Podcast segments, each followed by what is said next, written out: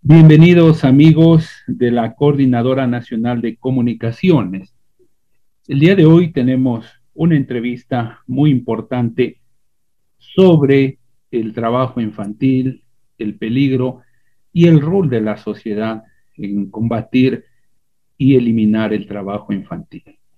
Nuestra invitada el día de hoy es la secretaria de Defensa de la Central Autónoma de Trabajadores del Perú, miembro del Comité Ejecutivo de la Central Sindical de las Américas y punto focal del sector trabajador de la iniciativa regional por los países andinos.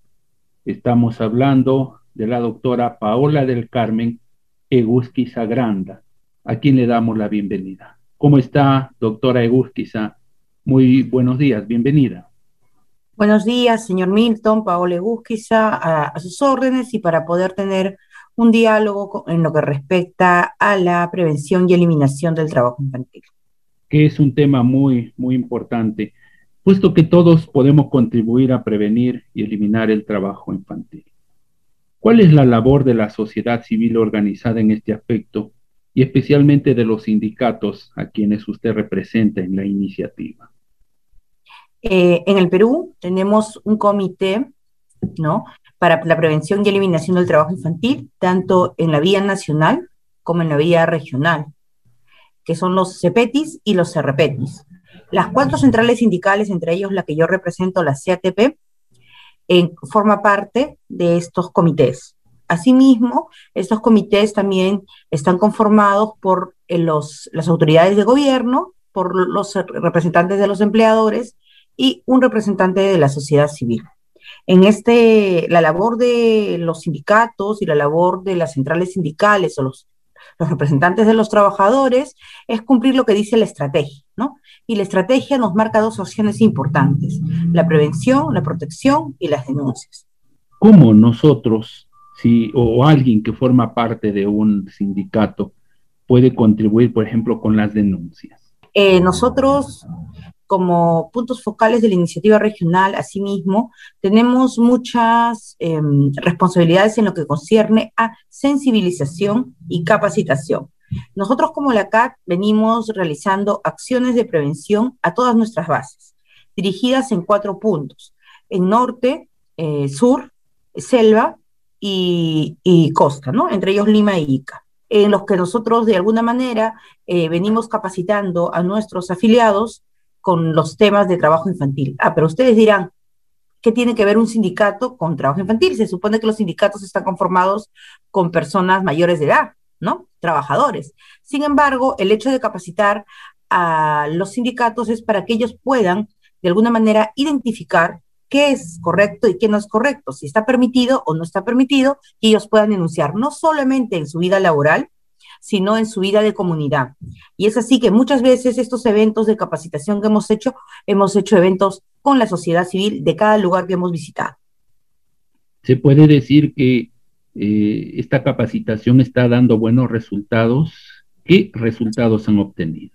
Eh, en Lima es más fácil, eh, de acuerdo a la forma de, vida cotidiana que tienen las personas, es más sencillo, porque entienden que determinados actos este, no se deben realizar, por ejemplo, como que algunos niños puedan este, realizar algunos trabajos peligrosos o la mendicidad pero a veces en provincia, por costumbre, de alguna manera se confunde el tema de la ayuda del pequeño para que no, no sea una persona que, esté en la calle, etcétera, con la, con la figura o la situación de un trabajo infantil. Y es allí donde hemos tenido un poquito más este, mm, difícil nuestra capacitación y sensibilización es en la selva, ¿no? porque en la selva las labores de ayuda son distintas a que un niño puede ayudar en casa, porque es ayuda en labores que papi y mami hacen, que puede ser trabajo de madera, trabajo de pesca, que son trabajos peligrosos, ¿no? Entonces, allí como que es un poco decirles que la pobreza existe, sí, hay labores peligrosas que papi o mami lo hacen porque necesitan comer, pero uno no puede perpetuar ese ciclo de pobreza cuando dejando un niño sin estudiar, ¿no? Dejando un niño sin sin progresar para que, sea empleable y pueda mejorar la situación, ¿no? Entonces, eh, nosotros tuvimos la oportunidad de participar en un, en un foro de, del Selva y explicar estos temas, no solamente de infantil, sino también trabajo forzoso, ¿no? Claro. Cuando un sindicato detecta un acto de trabajo infantil en alguna empresa o entidad, ¿Cuál es el procedimiento que sigue? Cuando uno va hacia un sindicato, eh, nosotros tenemos una Secretaría de Defensa y de Derechos Humanos. Ellos eh, mandan un correo o nosotros hemos hecho una especie de formato de denuncia en donde ellos nos pasan la voz. Si no, ellos saben otra cosa más, como le venía diciendo. Cuando, por ejemplo, tuvimos el evento en Piura o en Quitos o en Ica, eh, cuando invitamos, invitamos a quienes? A nuestras bases, a representantes de, mm, de, la policía, representantes de gobierno, tanto del Ministerio de la Mujer, de la de MUNA, ¿Para qué? Para generar lazos de confianza y de comunicación para que cuando suceda una situación de esa manera, ellos puedan denunciar. O sea, saber en su lugar a dónde deben ir, ¿no? Por ejemplo, a una a, a Sunafil que tiene las intendencias eh, regionales, o puedan ir eh, a una comisaría, eh, de acuerdo a lo que vean, si es un delito o si es una situación de trabajo infantil. Normalmente ellos comunican a Sunafil y Sunafil es quien debe realizar la labor y la, realiza de manera multisectorial. ¿Qué significa? Que si es un tema de trabajo infantil donde está un trabajo infantil peligroso, prohibido, debe ir acompañado de determinadas autoridades, porque Sunafil no rescata niños. Sunafil solamente ve la situación, si es un trabajo infantil y prohibido, se encarga del empleador y de multar y de ver que le paguen al niño por lo que, por lo que realizó. Pero de ahí ya entra la demuna, entra el Ministerio Público, ¿no? Entonces, de esa manera, es que se hacen intervenciones multisectoriales, ¿no? Porque es un tema más sensible, no es como cualquier fiscalización, ¿no? Eh, si un ciudadano quiere denunciar un problema de trabajo infantil peligroso, ¿puede acudir también a los sindicatos como un medio para canalizar este, esta denuncia?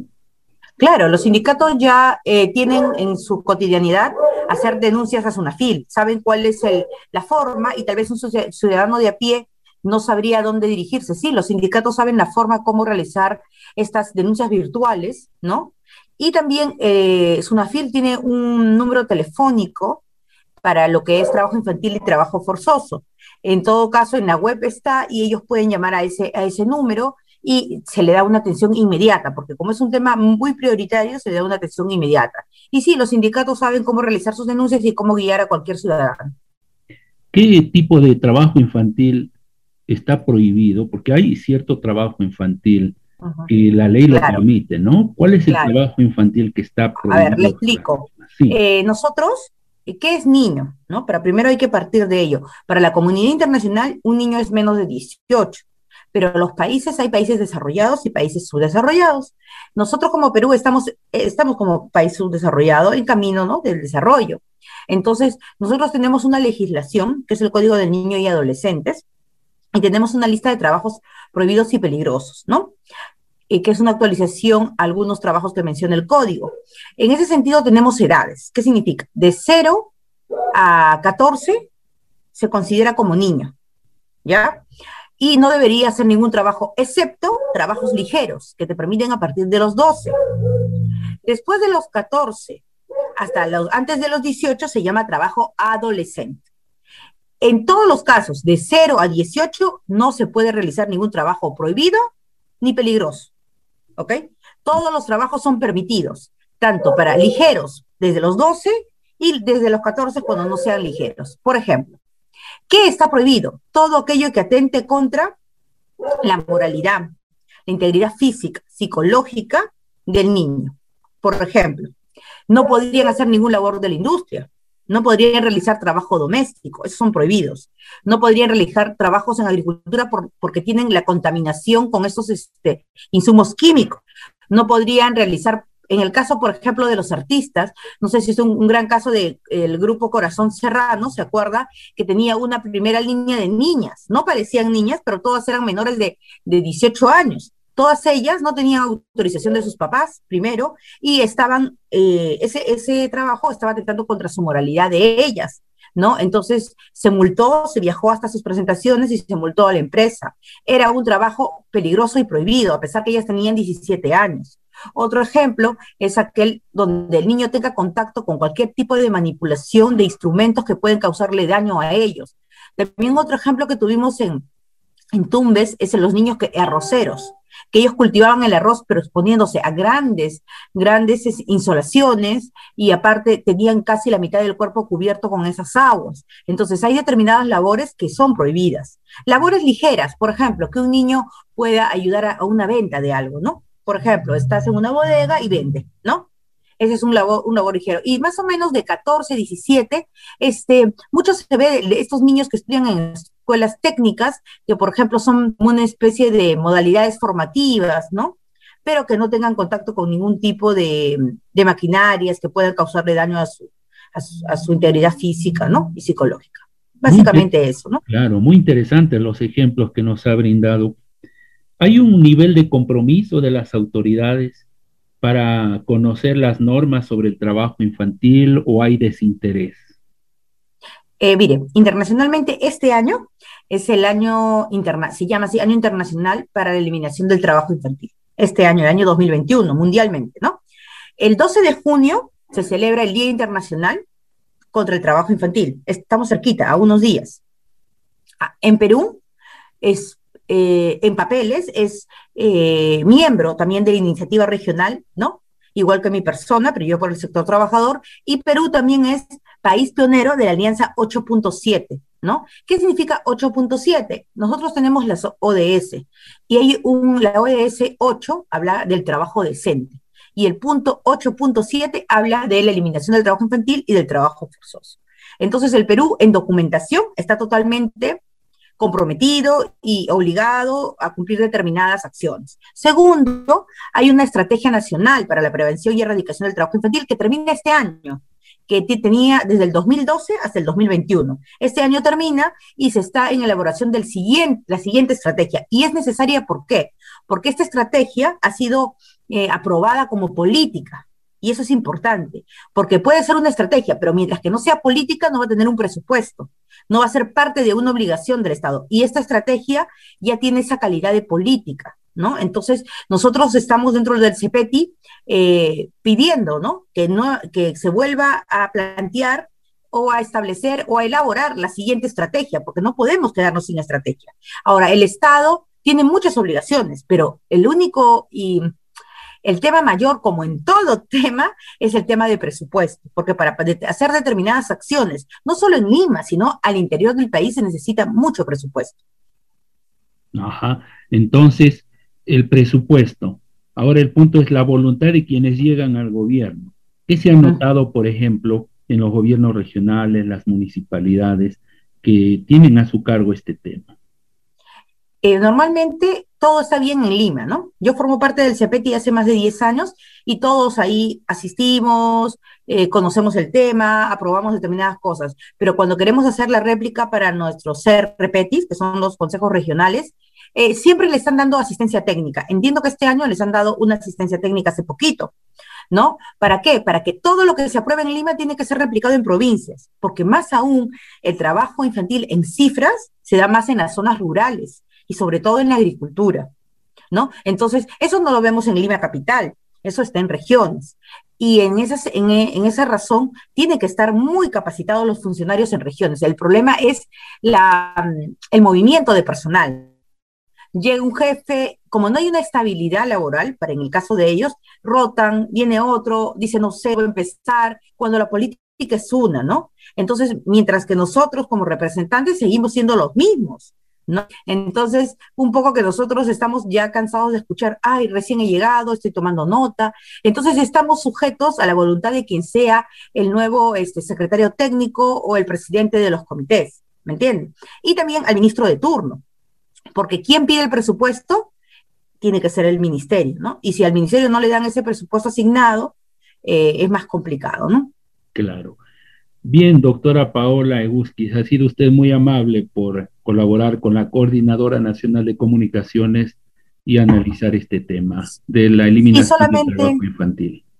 Solamente invitarlo eh, al día 11 de junio, mi persona y eh, conteniendo socios como las otras dos centrales y organizaciones de la sociedad civil, vamos a realizar un foro el día 11 de junio de 10 a 12 de la mañana, ¿no? eh, en donde se va a hacer un balance de la situación actual del trabajo, del trabajo infantil y los desafíos, ¿no? Y en la segunda parte vamos a tener un foro con los congresistas electos para saber cuál es su compromiso a la acción sobre este tema.